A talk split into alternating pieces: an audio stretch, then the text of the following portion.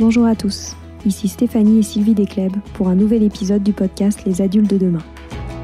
Les adultes de demain, c'est un échange autour de l'éducation et la parentalité entre d'un côté une mère, Sylvie, entrepreneuse depuis plus de 30 ans dans l'éducation, directrice d'école Montessori, créatrice d'un organisme de formation et auteur dans l'éducation, et sa fille, c'est moi, Stéphanie. Les semaines, nous invitons des experts, des personnalités remarquables ou de simples passionnés qui partagent avec nous la même envie d'offrir le meilleur aux enfants. Car comme le disait si bien Maria Montessori, l'enfant est l'avenir de l'homme. Et nous souhaitons donc vous donner des pistes de réflexion et de potentielles réponses pour offrir aux enfants le plus bel avenir. Alors si vous êtes jeunes adultes, parents, futurs parents, grands-parents, professeurs ou simples passionnés de l'éducation, ce podcast est fait pour vous. Pour suivre toute notre actualité ou échanger avec nous, n'oubliez pas de nous suivre sur notre compte Instagram Les Adultes de Demain ou sur notre blog lesadultesdedemain.com.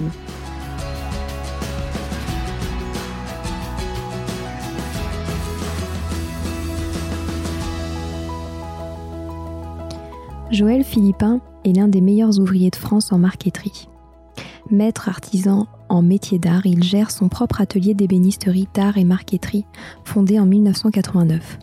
Co-gérant avec Sylvie de la société Athéna, il s'occupe depuis 2011 de la direction administrative du lycée international Montessori Athéna de Bailly et participe au développement du réseau des écoles Montessori Athéna dont il assure la direction administrative et financière.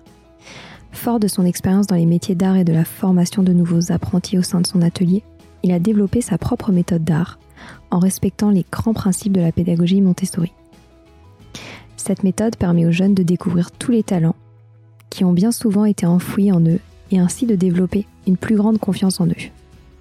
Il nous parle ici de l'importance du travail, de la main, du développement de la créativité artistique et de l'intelligence du cœur. Il dispense ses cours autant dans les écoles Athéna qu'auprès des étudiants de l'école de management, le SCE.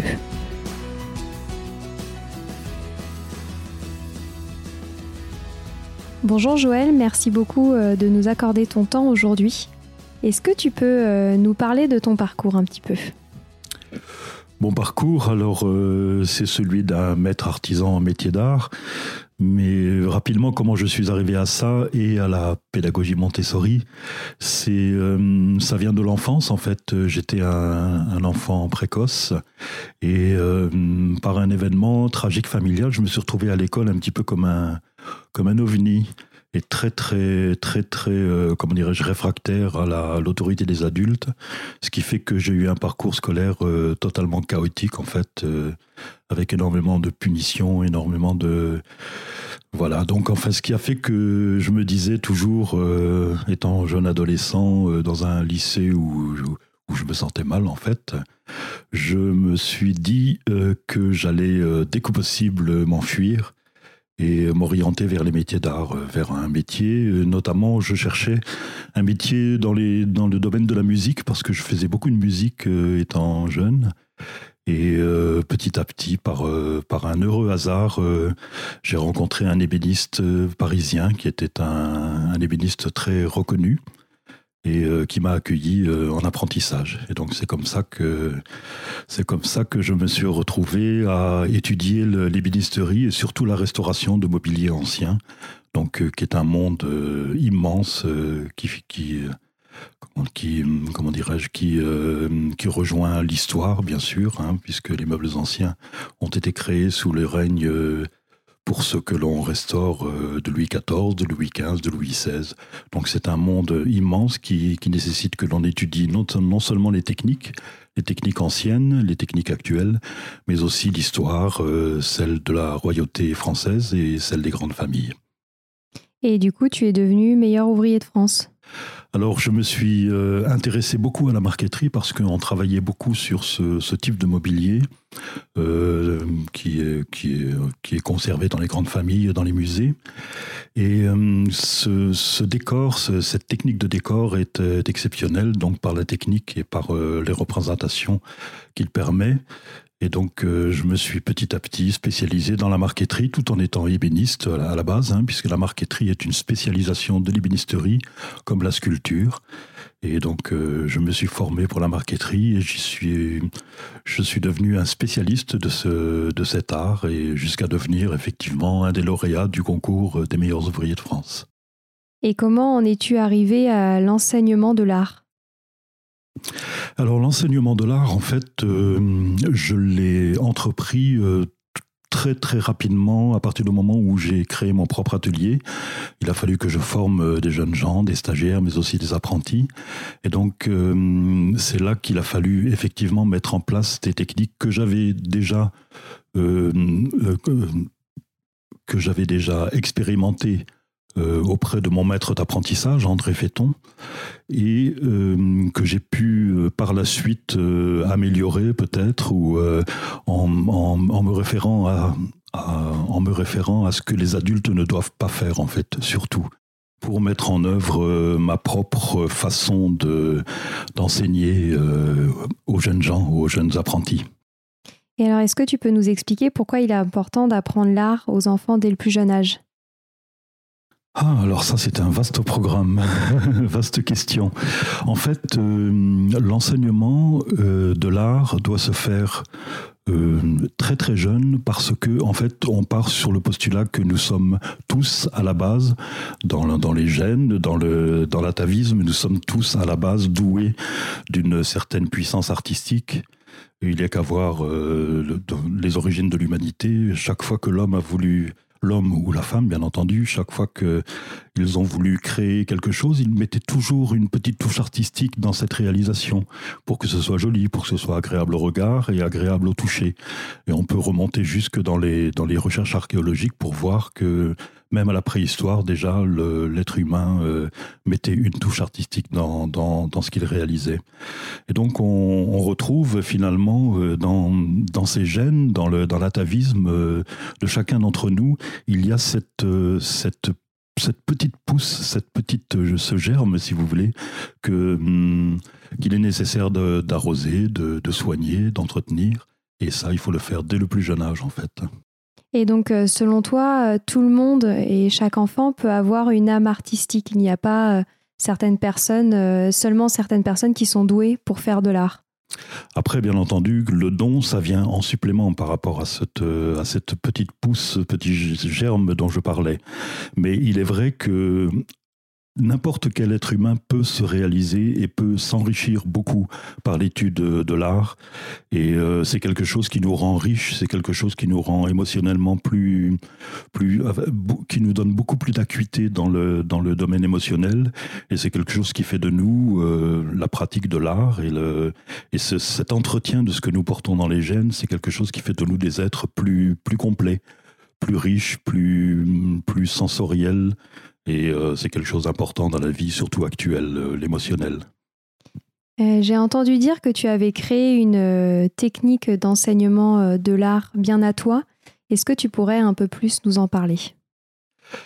Alors, en fait, l'étude de, l'art, si, vous si tu veux, je parle de, des gènes au départ qui, nous, qui sont tous, qui, qui, nous sont communs à tous, et il y a cette représentation de cette représentation sensorielle de l'être humain qui a été réalisée par un, neurochirurgien canadien qui s'appelait Wilder Penfield et qui montre euh, ce qu'il a représenté. Ça s'appelle, qu'il a appelé l'homonculus.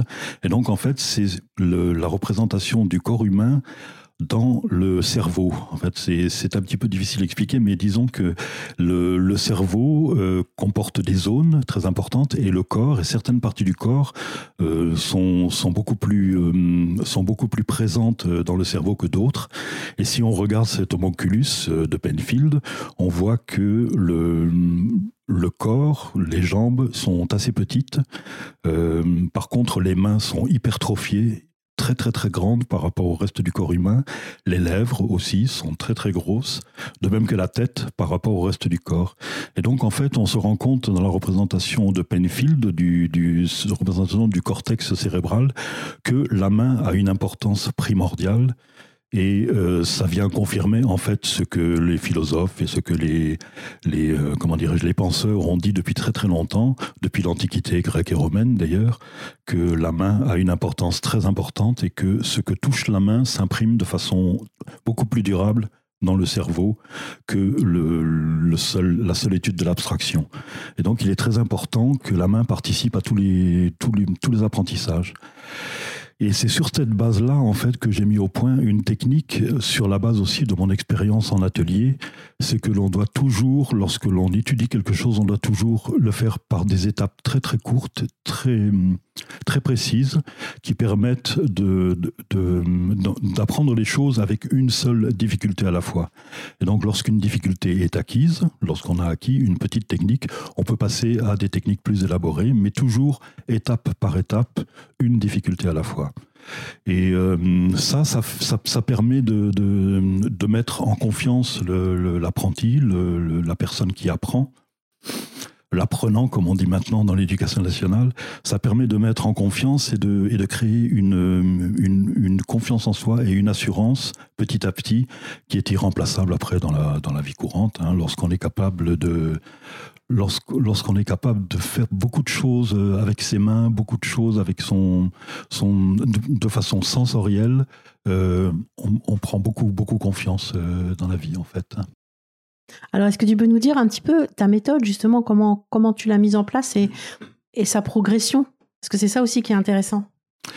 Alors la méthode d'enseignement d'art, elle est effectivement celle que j'ai mise au point. Elle est basée sur mes travaux en atelier. Elle est basée sur ce que j'ai pu étudier avec les jeunes. Euh, elle est basée donc sur une seule difficulté à la fois. Et on commence par des choses extrêmement basiques parce que si nous sommes tous des artistes au départ, on n'a pas forcément les techniques et on n'a pas forcément l'habileté manuelle pour mettre en œuvre.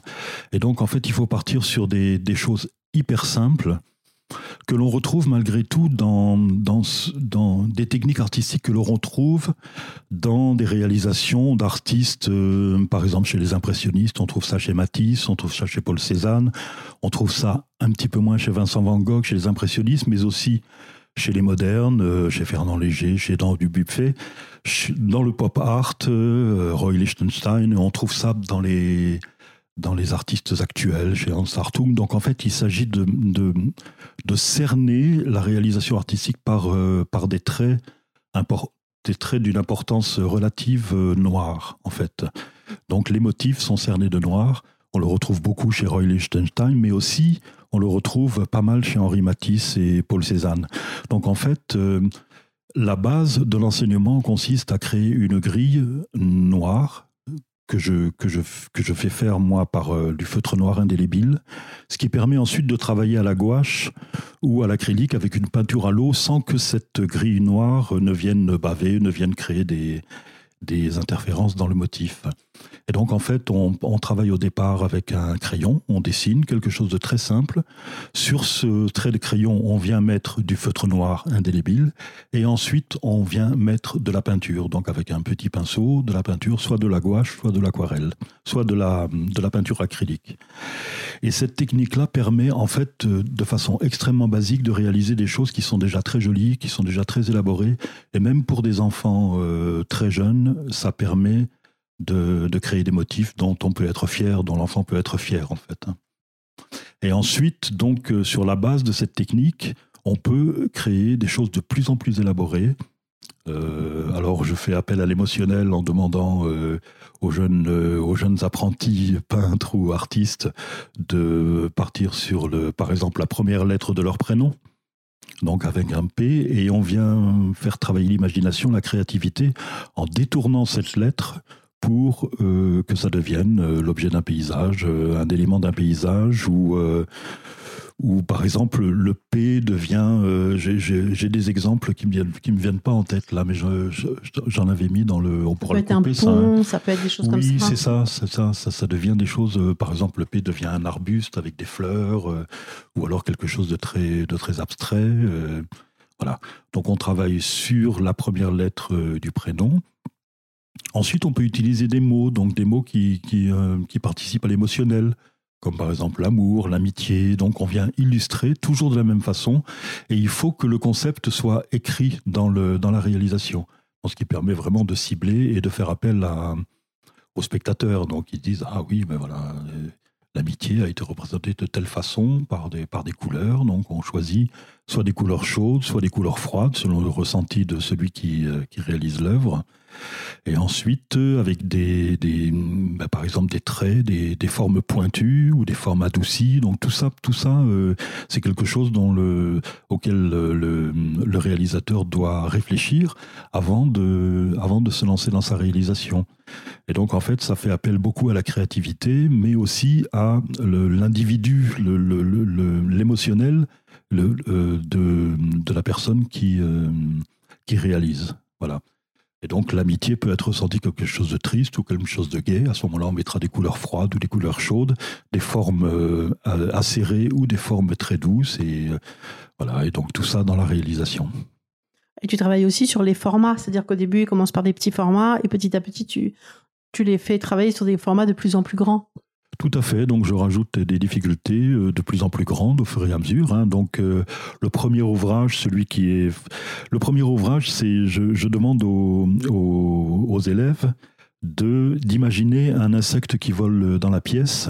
Et cet insecte, chaque fois qu'il passe sur une portion d'espace plane de cet euh, espace en 3D, donc chaque fois, l'insecte laisse une trace.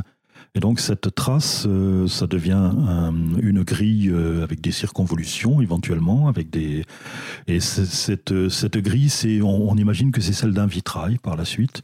Et ensuite, dans chaque alvéole vide cerné par euh, les traits noirs, l'enfant ou l'élève vient mettre de la couleur, des couleurs différentes. Alors c'est au choix, ça peut être des couleurs froides, des couleurs chaudes, un mélange de bleu, de rouge, de jaune, de vert. Donc on part sur les couleurs de base. Et ensuite, sur la base de cette technique, une fois que cette technique elle est acquise, on travaille sur des formats de plus en plus grands, en effet, et sur des concepts de plus en plus compliqués.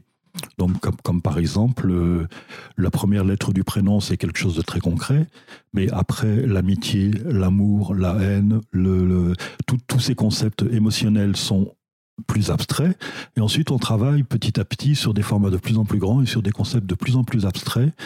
Je demande aux élèves de choisir, par exemple, une citation d'un auteur et de l'illustrer, ou alors euh, de choisir, euh, pour les étudiants euh, d'une école de commerce, de choisir des concepts complètement abstraits, comme par exemple fusion, acquisition, ou alors la pyramide des âges, ou voilà, des concepts comme ça qui sont assez sympas à représenter, mais qui sont très abstraits en fait. Ce qui est bien aussi, c'est que ta méthode, en fait, tu, je me souviens, tu l'avais, tu la, tu la mettais en place à l'école avec des enfants euh, de, de 8 ans, 9 ans, et puis euh, tu la faisais aussi avec euh, des stagiaires en formation, donc avec des adultes, et puis aussi avec, comme tu disais, des étudiants dans une école de management. Et en fait, c'est une méthode qui met tout le monde dans la réussite. Et en fait, tout le monde est fier de ce qui est réussi. Il n'y a pas d'échec. Tout à fait, c'est une méthode sans échec, exactement. Et donc euh, après, les, étudiants sont plus ou moins fiers de ce qu'ils ont réalisé. Moi, je m'arrange toujours pour qu'ils soient... Je suis en permanence derrière eux, en fait, pour, pour qu'ils soient dans la réussite, pour que le travail soit correctement fini et euh, correctement élaboré à la base. Ensuite, je leur donne beaucoup d'idées euh, parce que, en fait, la création artistique est quasiment inexistante en fait. Hein. Euh, on est toujours euh, inspiré par quelque chose, on est toujours influencé par quelque chose. Il est très très rare que des artistes euh, créent euh, une méthode ou créer un, nouvel art, en fait. C'est rarissime. Et donc, ce que je leur dis à mes étudiants, c'est, aux élèves, hein, c'est de s'inspirer des images qu'ils peuvent trouver sur leur, sur leur téléphone, hein, sur Internet, euh, lorsqu'ils ont une idée, de la chercher. Je les encourage aussi à même faire du calque, carrément à imprimer les images et les calquer pour pouvoir les reproduire dans leur, euh, dans leur réalisation. Et donc, en fait, il s'agit pour eux et pour moi surtout de les aider à avoir une réalisation aboutie avec des idées intéressantes et, euh, faire en sorte que ce soit le mieux fini possible parce que ça leur permet effectivement d'être très fiers de ce qu'ils font et de se découvrir, de se découvrir surtout parce que l'art a été très très peu enseigné au cours de leur euh, scolarité, euh, de se découvrir des capacités effectivement euh, qui leur permettent de réaliser des œuvres dont ils, dont ils sont eux-mêmes étonnés en fait. Hmm. Oui, parce qu'en fait, ce que tu leur demandes, c'est de faire un travail qui est très personnel. En fait, tu n'imposes pas vraiment un, un thème ou une figure à représenter. Effectivement, je n'impose rien, j'impose des thèmes, c'est-à-dire qu'il y a un cadre, il y a un cadre dans lequel euh, l'étudiant est libre d'évoluer et de, choisir euh, euh, l'endroit où il veut aller en fait. Hein.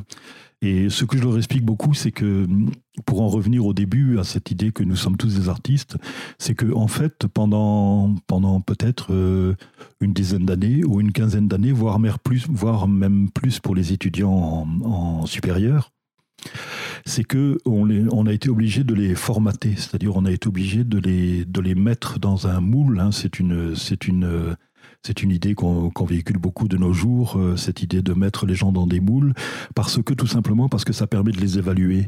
Il faut que les écoles aient des critères assez précis d'évaluation et ça oblige en fait de formater les étudiants, que ce soit même, euh, ça commence à l'école maternelle et ça finit dans les, dans les études supérieures à Bac plus 10. Les élèves, les étudiants, les, euh, même les doctorants sont formatés pour pouvoir être évalués. Et je leur explique ça parce que je veux qu'ils se libèrent totalement ça, en fait. Pour moi, le travail que nous faisons, c'est une libération.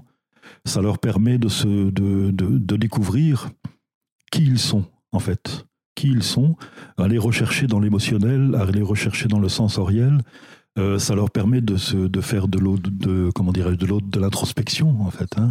et ça leur permet de se découvrir des capacités, des qualités, des, euh, choses qui avaient peut-être été euh, amoindries, voire même anéanties par, par cette par cette uniformisation de, des élèves. Hein. Et donc euh, voilà, je leur dis libérez-vous, libérez-vous. Et quand je vois que par exemple, euh, je leur enseigne au départ que le vol de cette mouche dans l'espace, nous, on n'en représente qu'une toute petite partie. En fait, c'est la petite partie de quelque chose qui est beaucoup plus vaste. Et euh, les enfants tout petits et même des, jeunes adultes ont tendance, lorsqu'on leur donne un espace de liberté qui est représenté par une feuille de papier blanc, eh bien, ils ont tendance à mettre l'intégralité du motif qu'ils veulent réaliser à l'intérieur de cette feuille. Or, euh, ce que j'explique aux étudiants, c'est qu'il faut se libérer absolument de ce cadre-là. Il faut absolument sortir et donc, je leur demande d'effectuer la représentation de quelque chose qui est un détail, de quelque chose qui est beaucoup plus grand. Voilà.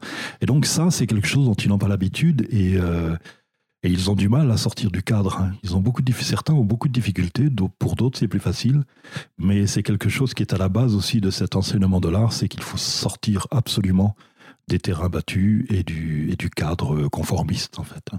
Tu aurais en tête l'exemple d'un élève qui se serait particulièrement libéré euh, grâce à cette méthode? il y en a beaucoup en fait. Hein. J'ai beaucoup d'exemples parce que la plupart sont des, sont des élèves qui arrivent, euh, qui ont fait de l'art en classe euh, une heure par semaine euh, à l'école.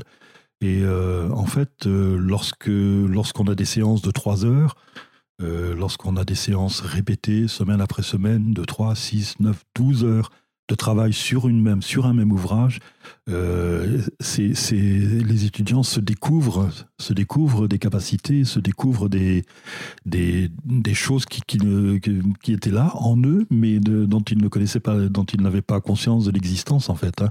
Et ça leur permet, euh, ça leur permet de, de, de, se mettre en valeur. Ils sont assez fiers hein, tous de ce qu'ils font. Alors bien sûr, il y en a qui sont plus doués que d'autres, hein, ça c'est certain.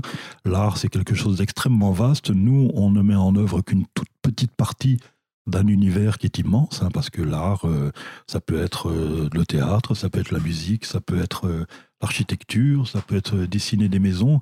Moi, je leur dis, pour faire un portraitiste, il faut dix ans. Il faut dix ans de travail, d'apprentissage pour arriver à être portraitiste et faire des, portraits correctement.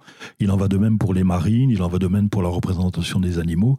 C'est à la base un travail artistique, mais il faut le, il faut l'étudier pendant, pendant une dizaine d'années pour arriver à aboutir euh, à des choses concrètes en fait.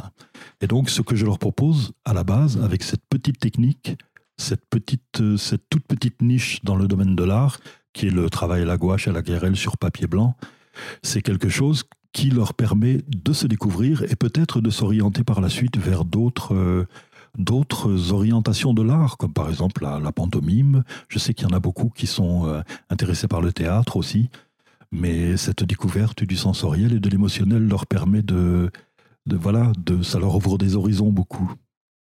Moi, je me souviens d'une élève que tu avais eue en sixième qui s'appelait Enora. Que tu as suivi jusqu'en fin de seconde, puisqu'après, elle s'est justement orientée vers une école d'art et qui, euh, quand elle est arrivée à l'école, elle n'avait pas du tout confiance en elle, elle avait, elle avait été victime un peu de harcèlement, elle n'avait pas confiance du tout, elle était cassée et euh, au fur et à mesure des années, grâce à l'art, elle, elle s'est épanouie, elle était fière d'elle, elle faisait des réalisations extraordinaires jusqu'à rentrer dans une très très bonne école d'art euh, en fin de seconde et à devenir une jeune fille confiante, bien dans sa peau, etc. Et juste par tes cours en fait. C'est exact. Euh, Enora, euh, elle avait un don particulier donc pour les représentations, artistiques. Et c'est vrai que elle avait aussi une forte personnalité parce que petit à petit, elle s'est libérée de, des, contraintes que je lui imposais pour, euh, pour faire ses propres réalisations. Par exemple, elle s'est libérée du trait noir. Ça, c'est quelque chose de très important parce que ce trait noir, je demande à ce qu'il soit assez large, c'est-à-dire à utiliser la plus large partie du marqueur. Et euh, ça donne une sécurité, ça permet de, déborder, on peut déborder par-dessus avec la peinture pour petit à petit, à la fin de l'ouvrage, on, repasse par-dessus ce noir pour avoir quelque chose de très bien fini. Et euh, les étudiants petit à petit s'émancipent de cette grille noire. Certains le font, d'autres ne le font pas.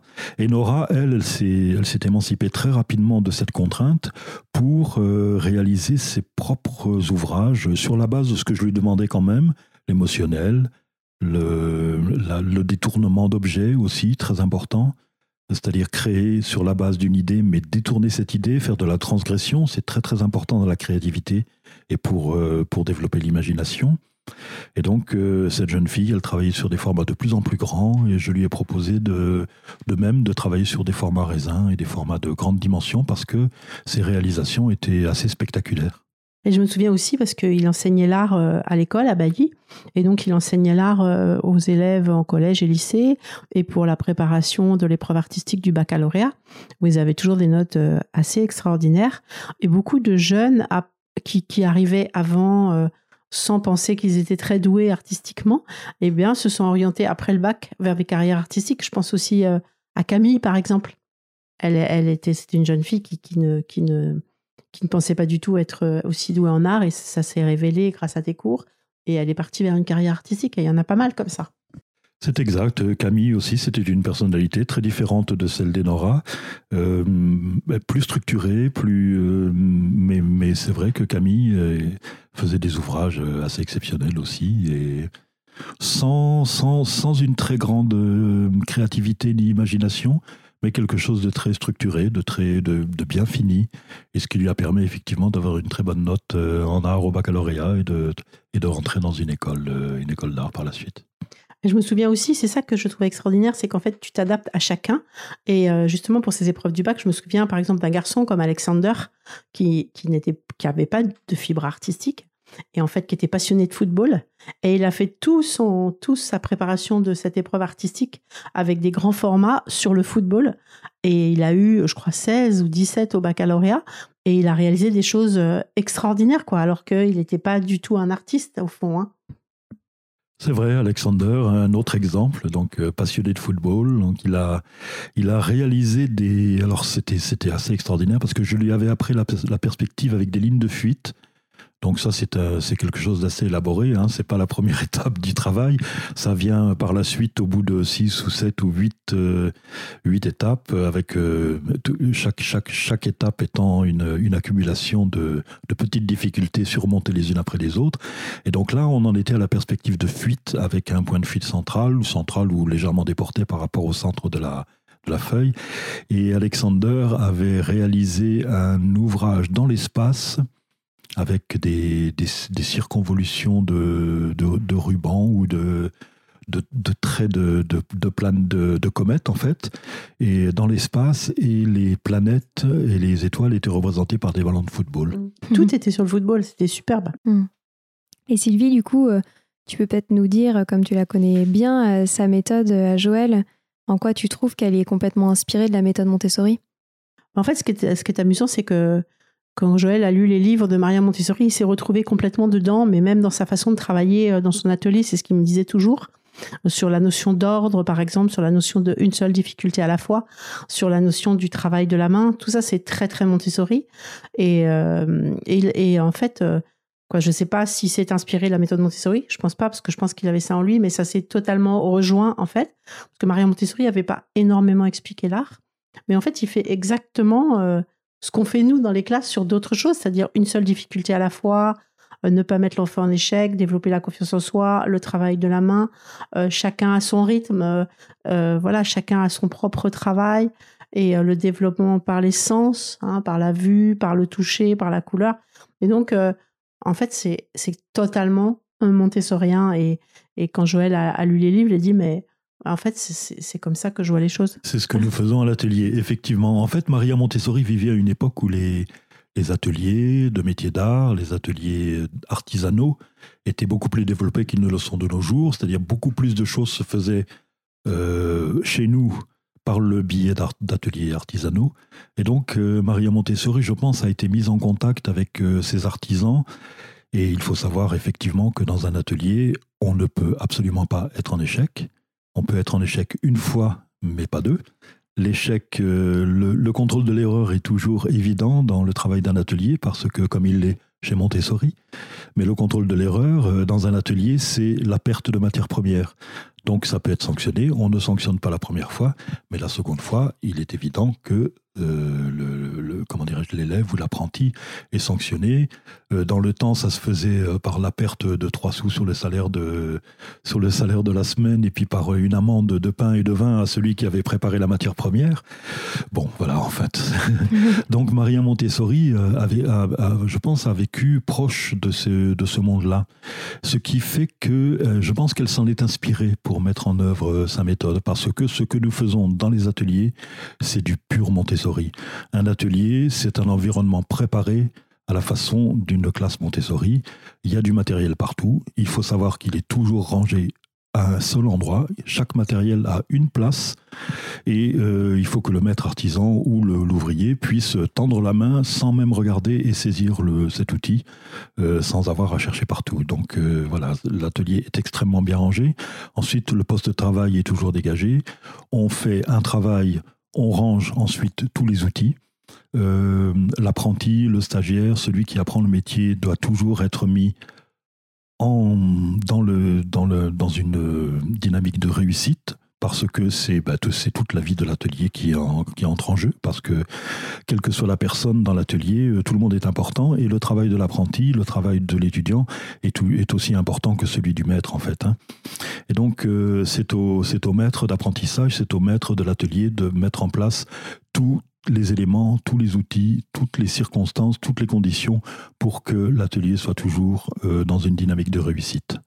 Voilà, donc tout ça c'est très très montessorien. Et euh, bah, évidemment, quand on réussit, bah, on prend confiance en soi, on devient beaucoup plus sûr de soi, on acquiert des techniques, on acquiert la passion pour le métier, et, euh, tout ça, ça fait quelque chose qui est assez euh, exceptionnel dans les, dans les ateliers, et une atmosphère que l'on retrouve aussi dans les classes Montessori. Mmh. tout à fait. Que conseilles-tu aux parents ou aux professeurs qui souhaitent développer la fibre artistique de leurs enfants ou de leurs élèves? Ben, je, leur conseille de mettre en œuvre une technique un peu similaire à celle que j'ai mis en œuvre auprès des enfants, donc euh, leur faire réaliser des choses euh, très très faciles au départ, mais qui soient euh, esthétiquement valorisantes en fait. Voilà, c'est très important. Euh, du plus simple, quand on prend des enfants tout petits, on peut faire juste, euh, on peut leur faire faire juste quatre traits euh, qui s'entrecroisent, et ensuite dans chaque espace faire de la, du crayon de couleur ou de même de la peinture. Hein. Et ces traits doivent être assez larges, et pour bien finir le travail, eh bien, on repasse par-dessus avec le feutre noir indélébile. Et donc, petit à petit, on peut créer des choses de plus élaborées en faisant appel aux formes de la nature, par exemple, dessiner des papillons, dessiner des oiseaux, même si l'oiseau n'est pas dessiné dans, sa forme euh, euh, habituelle, ça peut être complètement fantaisiste, mais euh, l'important c'est que le travail soit réalisable par l'enfant pour être réussi, c'est-à-dire aucune mise en échec, et, que ce soit esthétiquement valorisant et que l'enfant puisse être fier de, ce qu'il a fait. Euh, moi, je pense aussi qu'il faut que vraiment les activités euh, artistiques fassent partie de la vie de la maison. mais, mais bon, pour des activités artistiques, des choses à réaliser, mais aussi aller visiter des musées, aller observer bien la nature, tout ce qui va développer cet imaginaire en fait. Et pour les écoles, je pense que ce qui est très important, c'est ce que Joël fait bien, c'est que c'est que chacun a un choix dans ce cadre. C'est-à-dire qu'on n'impose pas que tout le monde aujourd'hui va dessiner euh, une fleur comme ça. Je pense qu'il faut laisser libre cours à leur créativité et surtout pas la casser, et c'est-à-dire euh, pas, pas, avoir des mots blessants, pas dire c'est moche, c'est raté, ou, ou déchirer un dessin. Et puis les enfants, souvent, ils ont envie de crayonner ou de dessiner en même temps qu'ils euh, écoutent. Ben, laissons-les faire, en fait. Hein. Parce que je pense qu'un enfant, à la base, il est créatif. Mais parce que pour, pour, pour, euh, pour évoluer dans la vie, il faut qu'il soit créatif pour apprendre tout ce qu'il a à apprendre. Et donc, il faut surtout respecter cette créativité et mettre un environnement en place pour, pour donner la possibilité à ce que ça s'épanouisse le plus possible. Exactement, il faut, il faut valoriser donc euh, tout le côté créatif, tout le côté euh, imaginatif, parce que c'est ça qui fait l'individu en fait, hein, c'est ça qui fait la différence entre les individus.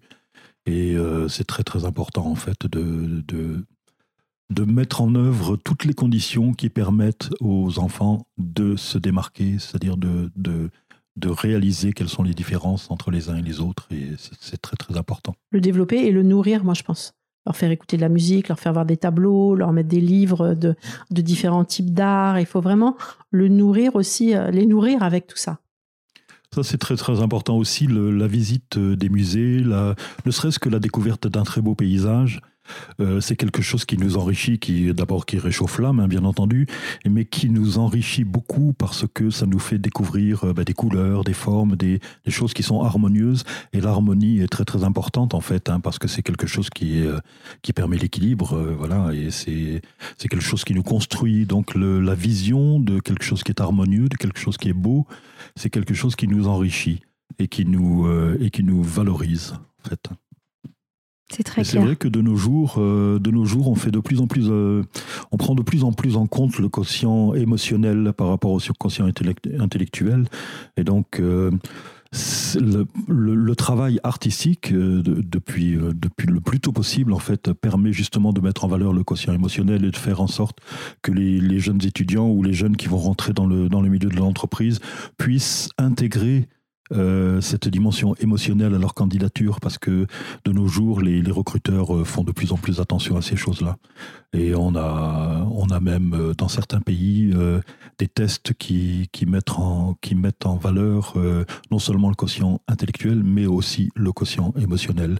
Et les, et les personnes qui sont dans les ressources, de ressources humaines prennent ça en compte de plus en plus. Donc c'est très important dans le cadre des études et depuis tout petit de euh, aller à la découverte des œuvres d'art qui ont été faites par nos ancêtres, par nos prédécesseurs, mais aussi plonger dans, dans l'art, euh, pas simplement euh, l'art visuel, mais aussi la musique, aussi le théâtre, aussi voilà tout ce que tout ce que la nature peut nous offrir aussi qui est, qui est artistique, c'est-à-dire que si on regarde si on regarde la nature avec un œil formé artistiquement, on découvre des on découvre que la nature c'est de l'art partout en mmh. fait. Merci beaucoup pour ces propos passionnants. J'aimerais euh, te poser une dernière question euh, pour clore cet entretien. Euh, est-ce que tu pourrais nous parler de tes projets d'un point de vue artistique? Et j'aimerais notamment que tu nous parles du mobilier Montessori que tu crées. Ah, le mobilier Montessori. Ben alors ça, c'est parce que c'est parce que je m'occupe de la direction de, d'école Montessori, en fait, que je me suis penché sur cette question du mobilier.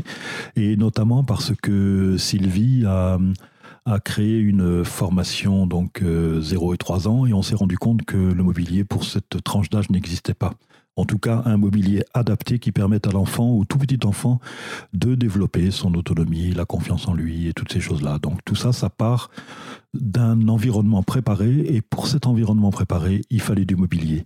Donc en fait, euh, après avoir euh, effectué la restauration de mobilier en marqueterie pour des, pour des grands musées, pour des, grands collectionneurs, euh, petit à petit, on, peut, on, peut dire, on peut dire que après avoir monté l'Everest ou l'Himalaya, ben, l'alpiniste prend moins de plaisir à monter au sommet du Mont Blanc. Et donc pour ma part, j'étais un petit peu lassé en fait euh, après euh, presque, presque 35 ou 40 ans de, travail en atelier. J'étais un tout petit peu lassé et c'est vrai que la découverte de cette, euh, cette opportunité en fait de créer du mobilier pour les tout petits enfants euh, dans le cadre de la pédagogie Montessori a été intéressante et c'est comme ça qu'on a développé toute une ligne de mobilier. Et donc, la prochaine étape, ce qui m'intéresserait beaucoup, c'est de créer du matériel donc pour les tout petits en utilisant euh, des techniques actuelles, donc euh, notamment en faisant appel à la découpe au laser ou à la gravure au laser, et donc créer des nouveaux, matériels, donc euh, être dans la création, dans l'imagination et dans la création pure sur la base de la pédagogie Montessori. Il faut dire que c'est vrai que quand j'ai créé cette formation 0-3 ans, euh, il nous fallait euh, plein de mobilier que, l'on cherchait partout et qui n'existait pas. Et donc, euh, Joël a créé tous ces modèles. Et c'est assez extraordinaire aujourd'hui de voir beaucoup, beaucoup d'enfants dans les crèches, à la maison, qui sont, qui s'épanouissent, qui ont beaucoup de bien-être et qui développent toutes leurs capacités grâce à ce mobilier, puisque c'est fondamental l'environnement préparé, comme tu disais. Et là, grâce à Joël, on leur prépare un environnement extraordinaire dans lequel ils se sentent vraiment bien et dans, et dans le respect de l'écologie, puisque tout est en bois, donc ça les fait vivre dans des beaux matériaux aussi, dans des jolies choses. Et, et c'est vrai que c'était fabuleux qu'ils puissent euh, fabriquer tout ça que c'est sans fin, puisqu'aujourd'hui, euh, il y aurait énormément de choses à créer pour développer euh, leur sens, leurs mains, etc. etc. Tout à fait. Donc, euh, je, vais m'attaquer très prochainement. Là, euh, on fournit beaucoup de crèches, on fournit beaucoup de structures d'accueil de la petite enfance avec du mobilier, puis des structures euh, de motricité basées sur, le, sur les travaux de Amy Pickler. Donc, là, hum, comment dirais Amy Pickler, qui était, je me souviens plus qu'elle était d'ailleurs, elle était pédiatre, pédiatre hongroise, donc qui avait créé des structures de motricité assez intéressantes. Pour un donc, voilà. Et euh, donc, euh, donc euh, voilà, mais maintenant on va s'orienter plus vers, vers du matériel pédagogique, donc pour les, pour les petits 0,3. Et, en bah, continuant le mobilier. Hein. En continuant le mobilier, bien entendu. Et voilà, et donc moi je m'intéresse aussi à une idée, mais je ne sais pas si je pourrais la mettre en œuvre parce que c'est c'est beaucoup de travail et puis parce que bon, j'ai tout, quand même toute ma carrière derrière moi. Mais il y aurait quelque chose à faire aussi parce que dans le domaine de des, ressources humaines, donc j'ai parlé du quotient émotionnel qui était de plus en plus pris en compte par les, recruteurs. Et ce qui, serait très très intéressant, c'est de mettre en place euh, pour les adultes des ateliers de découverte des techniques. Parce que quand on est capable de faire son propre carrelage dans sa salle de bain, quand on est capable de créer un réseau de plomberie ou quand on est capable soi-même de de démonter entièrement une motocyclette ancienne pour la, pour la, restaurer complètement, eh bien, on est fier de soi. Et je pense que si on part sur la base de l'homoculus de Penfield, le, la main occupe une place très très importante dans le cortex cérébral. Et on se rend compte que les gens qui sont purement intellectuels eh bien, utilisent euh, peu cette partie de leur cerveau qui est quand même très très importante. Et donc, il serait intéressant de permettre à ces, intellectuels, à ces gens qui qui euh, qui ne, font un travail que en, intellectuel, que par le, le, cerveau, le cognitif, euh, que ces gens soient soient. Enfin, l'idée l'idée à la base, c'est ce que je dis toujours. L'idée, c'est de redescendre le centre de gravité au niveau du cœur, en fait, parce que quand la tête est trop lourde, le corps est un petit peu euh, déséquilibré.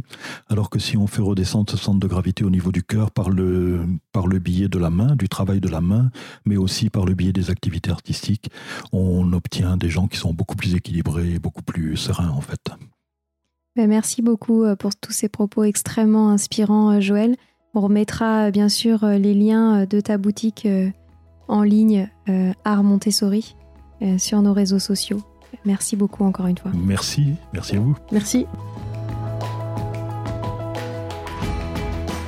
Voilà, c'est fini pour aujourd'hui. On espère que cet épisode vous a plu. Avant de se quitter, on a quand même besoin de vous. Si après avoir écouté cet exposé, vous ressortez avec plein d'idées pour apporter le meilleur aux enfants, n'oubliez pas de nous laisser 5 étoiles et un petit commentaire sur Apple Podcast, sur iTunes ou toute autre plateforme d'écoute de podcast. Cela nous aidera à mieux ressortir et surtout à nous motiver pour continuer cette aventure ensemble. Si vous avez des suggestions, des idées de thèmes, des questions à poser, n'hésitez pas à nous contacter sur les réseaux sociaux Instagram ou LinkedIn en tapant Les adultes de demain. Nous serions ravis d'échanger avec vous.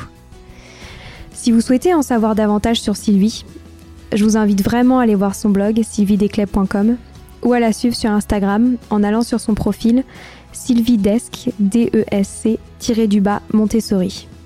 Enfin, si vous souhaitez en savoir plus sur le calendrier des prochaines formations Montessori, rendez-vous sur www.apprendre-montessori.fr. On a hâte de vous retrouver vite et à très bientôt sur les adultes de demain.